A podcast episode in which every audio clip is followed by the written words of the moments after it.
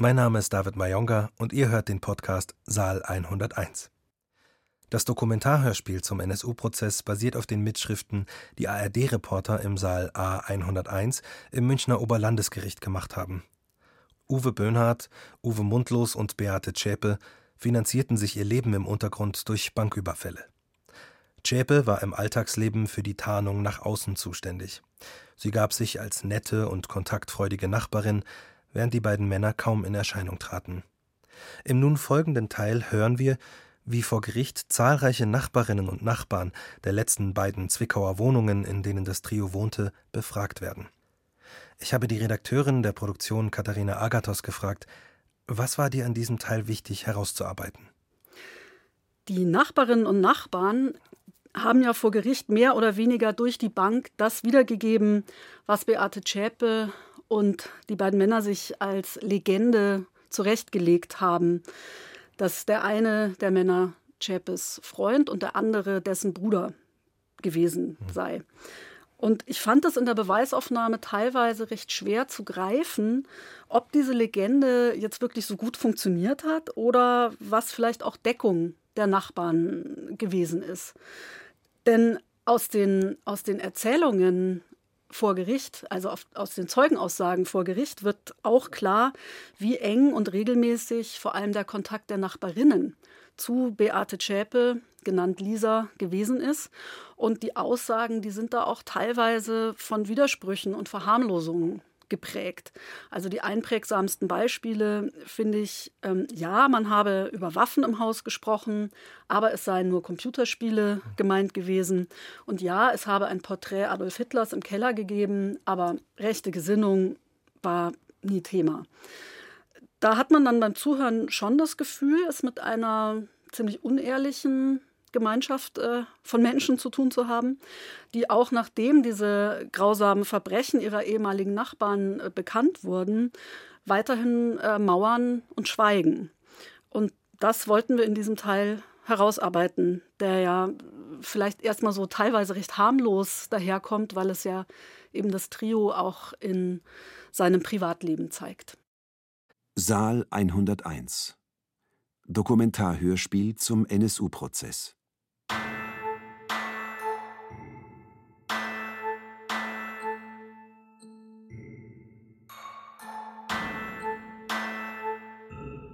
Teil 17 Beweisaufnahme Das Trio im Untergrund Zwickau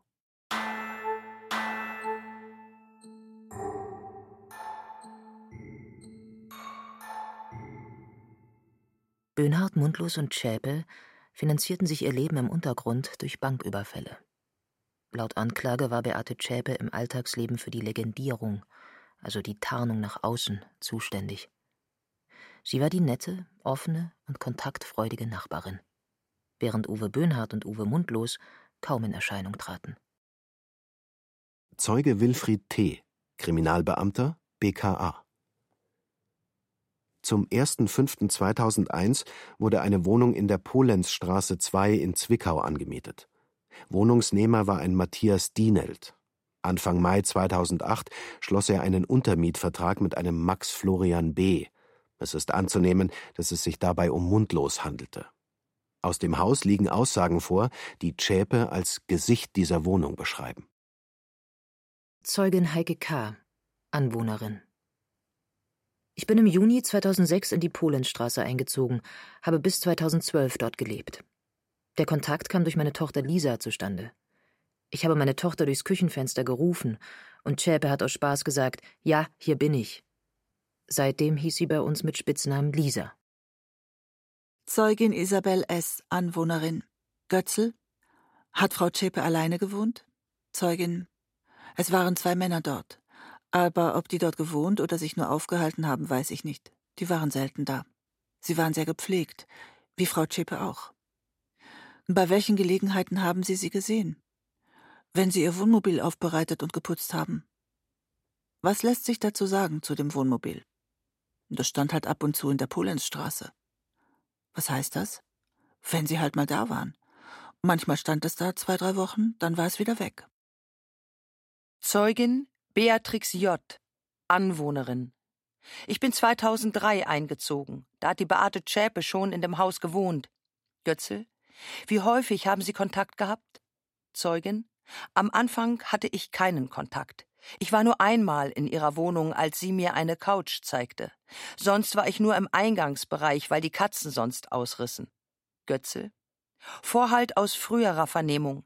Am Anfang haben alle drei in der Wohnung gewohnt. Lisa sagte, es wäre eine WG. War es eine WG? Zeugin? Ja. Götze? Vorhalt. Ein halbes Jahr später habe ich den dritten immer weniger gesehen. Zeugin? Ja, das stimmt. Ich habe ihn weniger gesehen.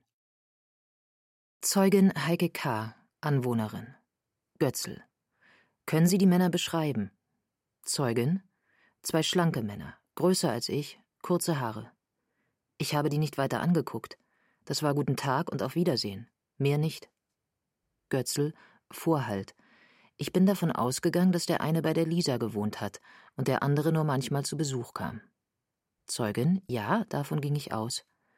Der eine war etwas größer, den habe ich öfter angetroffen. Der hat auch gegrüßt. Der andere ist immer schnell weg gewesen. Götzl, Vorhalt. Sie erzählte, dass sie 19 Jahre mit dem einen zusammen sei. Zeugin? Ja, so hat sie das erzählt, hat aber nicht erzählt, wie eng die Beziehung noch ist. Götzl, Vorhalt. Sie sagte, sie habe noch regelmäßig Sex mit ihm. Zeugin? Ja, in dem Gespräch ging es eigentlich um meine Ehe, und da habe ich das aus ihr rausgelockt. Zeugin Cindy H., Anwohnerin. Götzl, hatten Sie Kontakt zu Beate Zschäpe? Zeugin, sie hat ab und zu aus dem Fenster geguckt. Dann hat man halt ab und zu geredet. Ich war nicht bei ihr in der Wohnung. Es gab keinen Austausch von Telefonnummern, nur Gespräche. Pro Woche drei, viermal. Die Wohnung Dienelt war ganz unten rechts. Meistens hat sie alleine darin gewohnt. Sie hatte zwei Katzen. Wenn ihr Freund von Montage zurückkam, hat er sich aufs Essen gefreut. Wer hatte zu Frau Dienelt noch Kontakt? Ihr Freund kam, wie gesagt, ab und an und dessen Bruder. Er hat sich bei mir als sein Bruder vorgestellt. Wie oft haben Sie den Freund und den Bruder gesehen? Weiß nicht, wie lange seine Montagearbeiten angedauert haben. Da waren schon manchmal Wochen dazwischen. Was war mit Montagearbeiten gemeint? Ich glaube, der war auf dem Bau. Wie haben Sie Frau Zschäpe beim ersten Kontakt erlebt? Freundlich, aufgeschlossen. Sie hat öfter mal Ratschläge gegeben, von Frau zu Frau, war immer ordentlich angezogen, hat ihre Hausarbeit erledigt. Sie war eine angenehme Nachbarin. Was will man da erzählen? Wie wurde sie Ihnen vorgestellt? Als Lisa Dienelt. Haben Sie mit Frau Dienelt darüber gesprochen, welchen Beruf sie hat? Irgendwann hat sie erzählt, dass sie zu Hause bleiben kann, weil ihr Freund so viel verdient. Sie bezog Arbeitslosenhilfe. Hat sie das erzählt? Ja. Haben Sie sich mit Frau Dienelt über weitere Personen unterhalten? Nur über die aus dem Haus. Was können Sie uns über den Freund sagen? Er war groß, kurze Haare, gut gebaut. Man konnte sich vorstellen, dass er auf dem Bau gearbeitet hat. Er hatte einen PKW-Kombi. Einmal kam er auch mit einem Karawan, war freundlich mir gegenüber, half mir Einkäufe hochtragen. Hat dieser Freund dort gewohnt? Ich denk mal schon. Zu dem Bruder. Können Sie ihn uns beschreiben? Was wissen Sie über ihn? Der war bisschen kleiner, trug Bomberjacke, Jeans, ist immer gleich verschwunden. Was hätte er auch mit mir reden sollen? Haben Sie mit Frau Dienelt selbst über den Bruder gesprochen? Nein. Nur einmal ging's um ihn. Inwiefern? Es ging darum, dass ich allein bin. Sie hat erwähnt, dass es mit beiden Männern zu Geschlechtsverkehr kam, dass beide wollten. Sie hat erwähnt? Sie war beschämt und hat nicht mehr darüber gesprochen. Was meinen Sie mit beschämt? Sie wurde leiser und hat nach unten geschaut.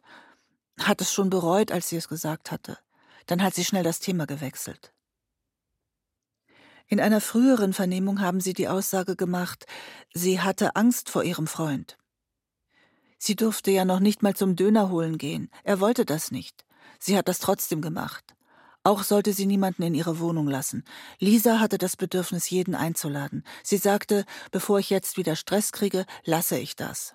Man hat schon gemerkt, dass die Verbote nicht von ihr kamen. Götzl hält vor, sie kam mir wie ein naives Kind vor. Sie hätte am liebsten bei ihrem Freund nachgefragt. Zeugin, das wirkte nur manchmal so. Sonst war sie eine taffe Frau. Bei Manfred Götzl habe ich die Frage Technik sehr häufig als sehr offen und sehr erstmal den Zeugen kommen und erzählen lassen empfunden, bis zu den Punkten, wo er dann vielleicht sauer wurde, weil er den Eindruck hat, ein Zeuge mauert oder ein Zeuge veräppelt ihn. Das ist aber nicht bei allen Betrachtern, glaube ich, auf Zustimmung gestoßen. Teilweise haben sich manche eher gewünscht, er hätte viel suggestiver fragen sollen. Das Problem ist nur, das ist nicht seine Aufgabe. Er soll eben tatsächlich sich ja der Wahrheit bestmöglich nähern. Er soll erheben, was der Zeuge bieten kann. Und das kann ich ich bis zu einem gewissen Maß dann am besten, wenn ich wirklich offen und ergebnisneutral frage. Dass das dann dazu führen kann, dass die Zeugen sich in irgendwelche Allerweltsgeschichten versuchen zu drücken und dass wir es ja mit ganz vielen Zeugen zu tun hatten, die tatsächlich gar nichts sagen wollten und die dann zu einer endlosen Kaskade von Fragen führen, weil der Zeuge eben immer versucht, aus dieser Offenheit nicht nur nichts zu machen, sondern sich quasi zu entziehen. Das ist eben die Kehrseite. Aber ganz grundsätzlich ist seine Art zu fragen vielleicht manchmal sehr technokratisch gewesen, aber tatsächlich so, wie man sich's wünscht, nämlich häufig wirklich sehr offen und eben nicht suggestiv. Auszug aus dem Plädoyer der Bundesanwaltschaft. Im Laufe der 13 Jahre im Untergrund hatte Zschäpe mindestens elf Aliasnamen. Susanne Dienelt, Lisa Dienelt, Lisa Pohl, Lise Pohl, Silvia Pohl, Mandy Pohl, Susanne Pohl, Lisa Mohl oder Mandy S. Bei den Nachbarn nannte sich die Angeklagte Lisa, Lisa Dienelt oder auch Susanne Dienelt. Zeugin Katrin F., Anwohnerin. Ich habe 2005 oder 2006 in der Polenstraße 12 gewohnt. Dort habe ich auch Zschäpe kennengelernt. Sie war hilfsbereit, freundlich, hat den Kindern kleine Geschenke gemacht. Wenn Nachbarn mal wenig Geld hatten, hat Zschäpe mal den Einkauf für sie bezahlt. Sie hat dort mit zwei Männern gewohnt. Mit den Männern konnte man nicht groß reden, die waren viel mit den Rädern unterwegs. Ein, zweimal im Jahr waren sie auch mit dem Wohnmobil unterwegs, sechs bis sieben Wochen an der See. Ich weiß nicht, welcher ihr Freund war. Götzl, zu finanziellen Verhältnissen? Zeugin, sie brauche nicht arbeiten, weil der Vater ihres Freundes eine Computerfirma habe. Wie hat sich Zschäpe mit der ausländischen Familie im Haus unterhalten? Ganz normal. Probleme gab es nicht. Waren Sie mal in der Wohnung von Frau Zschäpe? Wir waren nur in der Küche, mein Mann und ich. Konnten Sie in die anderen Räume sehen? Nein, die anderen Türen waren geschlossen. Wie hat die Angeklagte damals ausgesehen? So wie sie jetzt aussieht und da sitzt. Haben Sie sich über politische Themen unterhalten? Nee, gar nicht. Gab's mal Streitigkeiten zwischen Zschäpe und den Männern oder den anderen Hausbewohnern? Da habe ich nichts mitgekriegt. Zum Thema Waffen. Was haben Sie da gehört? Es war von Schießereien die Rede? War nicht sicher, ob Sie vielleicht von Waffen in Computerspielen gesprochen haben. Zschäpe hat gesagt, dass das Computerspiele seien. Danach habe ich sie auch gefragt. Nach Computerspielen, nicht nach Schießen. Götzl hält aus früherer Vernehmung vor. Ich habe sie gefragt, ob sie auch Waffen in der Wohnung hätten, und sie sagte ja. Zeugin? Nee, eigentlich nicht. Götzl hält wieder vor. Ich fragte sie, ob die Männer einen Waffenschein hätten. Zeugin: Nee, das habe ich nicht gesagt. Generalbundesanwalt Diemer, Vorhalt. Die Männer haben darüber geredet, dass sie Waffen in der Wohnung hätten. Zeugin: Nee, eigentlich nicht. Diemer: Wie kommt der Satz ins Protokoll? Zeugin: Ich habe Computerspiele gemeint. Oberstaatsanwalt Weingarten haben Sie sich das Protokoll der Vernehmung nochmal durchgelesen? Zeugin? Eigentlich nicht. Haben Sie es unterschrieben? Ja? Jede einzelne Seite? Weiß ich nicht mehr? Weingarten hält vor, gelesen, genehmigt und unterschrieben. Zeugin? Ich habe das bloß schnell durchgeblättert. Weingarten, hat die Polizei Sie falsch protokolliert? Das habe ich nicht gesagt. Sie stehen hier unter Wahrheitspflicht. Ich habe gesagt, dass die oben im Zimmer mit einem Computer ihr Zeug spielen. Mit den Waffen. Leute abschießen. Weingarten Vorhalt. Ich habe Lisa gefragt, ob Waffen in der Wohnung seien, und sie sagte ja. Zeuge nach langem Winden. Ja, das habe ich so gesagt. Auszug aus dem Plädoyer der Bundesanwaltschaft. Dass alle drei die Beschaffung von Waffen zu ihrem gemeinsamen Anliegen gemacht haben, zeigen die Umstände der Waffenlieferung durch Holger Gerlach. In die Übergabe der Waffe war Zschäpe nicht unmaßgeblich eingebunden. Holger Gerlach war damals eigens mit der Bahn nach Zwickau gereist. Zschäpe holte ihn am Bahnhof ab und geleitete ihn zur Wohnung Polenzstraße. Auszug aus dem Plädoyer der Verteidigung Zschäpe. Die Übergabe einer Waffe geschah von Holger Gerlach an Uwe Mundlos und Uwe Böhnhardt. Er hat sie nicht an Beate Zschäpe übergeben. Warum hat Holger Gerlach die Waffe sonst nicht gleich am Bahnhof übergeben? Zeugin Heike K., Anwohnerin. Götzl. Können Sie uns etwas zum Keller sagen? Zeugin, der war immer zu. Wir haben uns nicht dafür interessiert, wem welcher Keller gehört. Nur einmal habe ich den Uwe gesehen, wie er an seinem Fahrrad gebastelt hat. Das Licht brannte öfter. Erst als sie auszog, haben wir gesehen, dass das der schönste Keller war, schön trocken. Ich nehme an, dass die ihn neu verputzt haben. Auszug aus dem Plädoyer der Bundesanwaltschaft. Die Wohnung in der Polenzstraße besaß damals schon Schalldämmung. Der Keller war mit Holztüren ausgestattet. Die Dämmung erklärte Zschäpe mit lauten Schießspielen. Auszug aus dem Plädoyer der Bundesanwaltschaft. Im Juni 2004 fand der Anschlag in der Kolbstraße statt. Mindestens 23 Menschen wurden zum Teil schwer verletzt. Die Sprengwirkung war auf maximalen Personenschaden ausgerichtet. Gebaut wurde die Bombe im Keller in der Polenzstraße. Zeuge Wilfried T., Kriminalbeamter BKA. Die letzte Wohnung seit dem Untertauchen befand sich in der Frühlingsstraße 26 in Zwickau. Dort wohnte das Trio vom 1. März 2008 bis zur Brandlegung am 4. November 2011. Zeuge Olaf B., Anwohner. Ein Jahr nach mir ist eine Frau mit zwei Männern in die Frühlingsstraße eingezogen, die haben aus zwei Wohnungen eine gemacht. Von den Personen aus der Wohnung hatte ich nur zu der Frau Kontakt, zu den Männern weniger, da hat man mal guten Tag und guten Weg gesagt. Der Kontakt zu der Frau, der war nachbarschaftlich. Susanne Dienelt. Zeuge Achim S., Kriminalbeamter, BKA. Die Sichtung hat ergeben, dass vier Kameras in der Frühlingsstraße angebracht waren. Eine war angebracht am Fenster mit Ausrichtung zur Frühlingsstraße, eine am Türspion innen an der Wohnungstür, zwei weitere Kameras am rückwärtigen Ausgang. Einmal am Küchenfenster und eine aus dem sogenannten Katzenzimmer heraus in den Hinterhof. Die Aufnahmen wurden auf Festplatte gespeichert. Auf dem Videomaterial konnten Personen und Bewegungen nachvollzogen werden. Man sah immer einen viergeteilten Bildschirm. Zeuge Armin K., Anwohner. Es waren keine besonderen Anlässe, zu denen man sich gesehen hat. Das hat sich so ergeben. Wir saßen im Keller oder bei schönem Wetter draußen. Ich war regelmäßig da. Zschäpe habe ich unter dem Namen Dienet kennengelernt. Auch die Ubes kannte ich. Götzel, war das mehrere Jahre vor dem Brand, dass Sie Zschäpe kannten. Ja, sie hatte auch längere Zeit dort gewohnt. Die haben als Einstand ein fünf Liter Fass Bier und eine Pizza eingestellt. Der eine Mann sei ihr Freund, der andere dessen Bruder. Zeuge Olaf B., Anwohner. Götzl. Können Sie die Männer beschreiben? Die sind viel Fahrrad gefahren. Wenn ich sie gesehen habe, haben sie Glück aufgesagt und sind mit ihren Fahrrädern in den Keller. Götzl. Was haben Sie gearbeitet? Zeuge. Sie hatte Arbeit zu Hause am Computer. Die Männer haben Fahrzeugüberführungen gemacht, deswegen standen häufig andere Autos vor dem Haus. Die waren dann am nächsten Morgen wieder weg. Das war plausibel. Wohnmobile, T5-Busse. Was waren das für Fahrräder? Hochwertige Mountainbikes. Nebenkläger.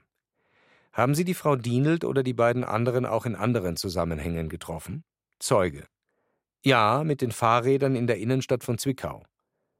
Götzl hält Aussage vor, man habe miteinander was getrunken. Zeuge. Sie ist auch mal in meinen Keller gekommen, da ist ja nichts Verwerfliches dabei, das machen wir im Osten so. Götzl. Waren die drei in der Wohnung tatsächlich wohnhaft oder kam einer immer nur zu Besuch? Zeuge. Alle drei wohnten dort, aber manchmal waren die bis zu sechs Wochen im Urlaub. Sie hat dann gesagt, es war so schön, da haben wir verlängert. Zschäpe hieß bei uns Dienelmaus. Erstens heißt sie Dienelt, zweitens ist sie eine Maus. Und das Plüsch Diddelmaus ist ja auch hübsch anzusehen. Zeuge Armin K., Anwohner.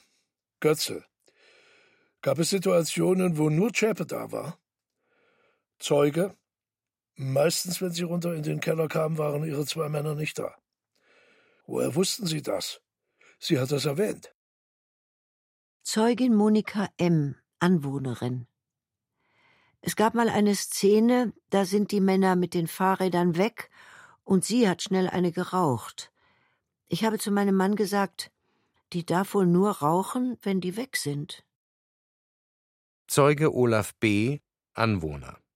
Götzl. Sind Sie im Besitz eines Bildes von Adolf Hitler? Zeuge. Ja. Warum? Es war im Besitz von Herrn Thomas K. Er hat es bei sich auf dem Fernseher stehen gehabt und ich sollte seine Wohnung ausräumen.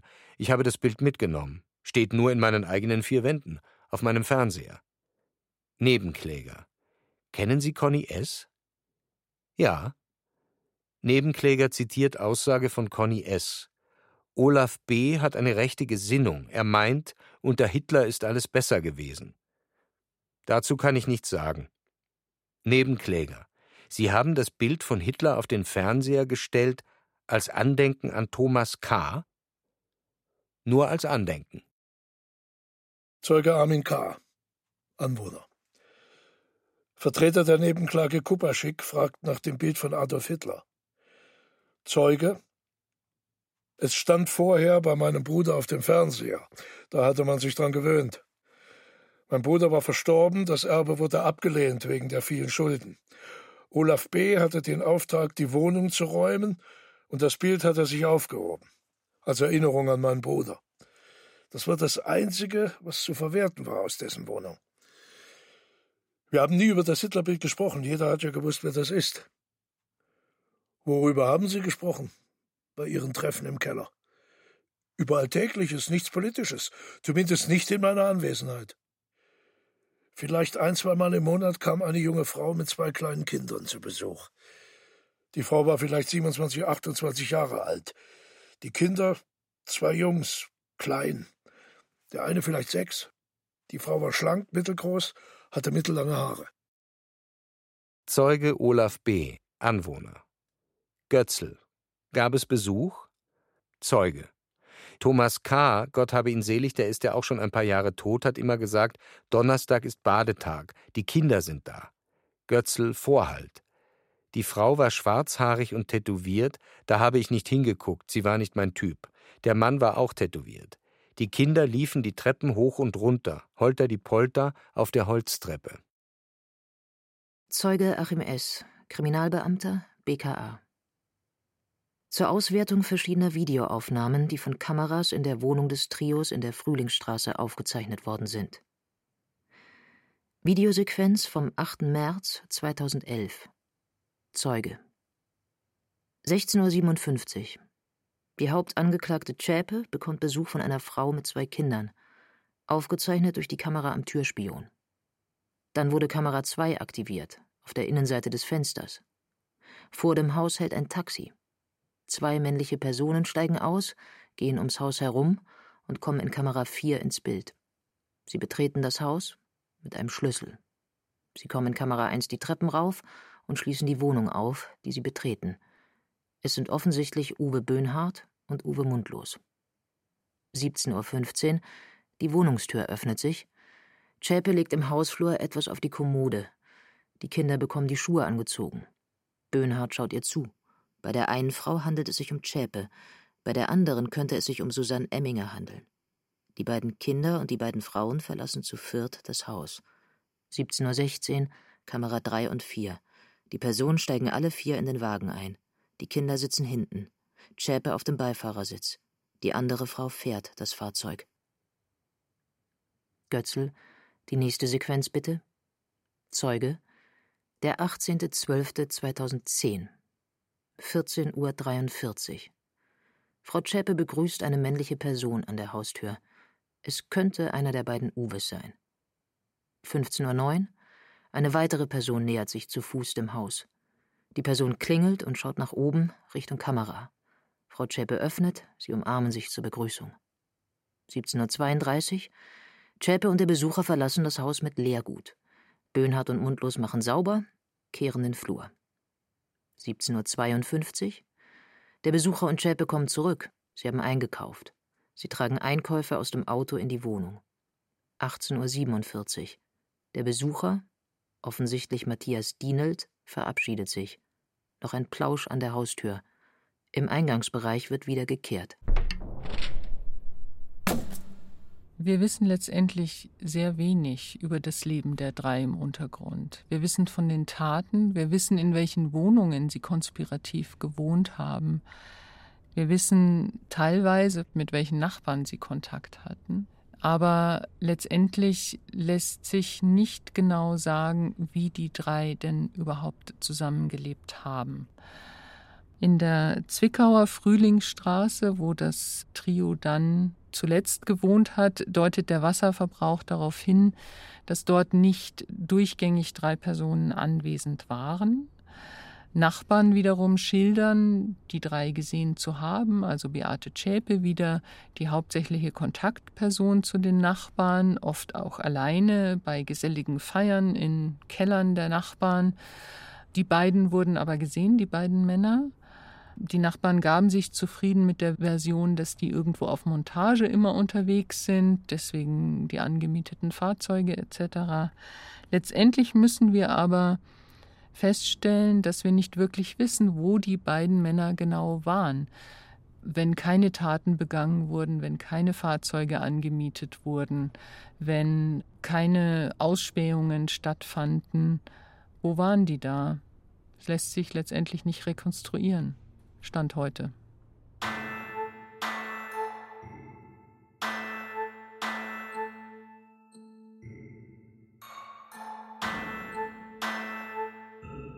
Saal 101 Dokumentarhörspiel zum NSU-Prozess Teil 17 Beweisaufnahme Das Trio im Untergrund. Zwickau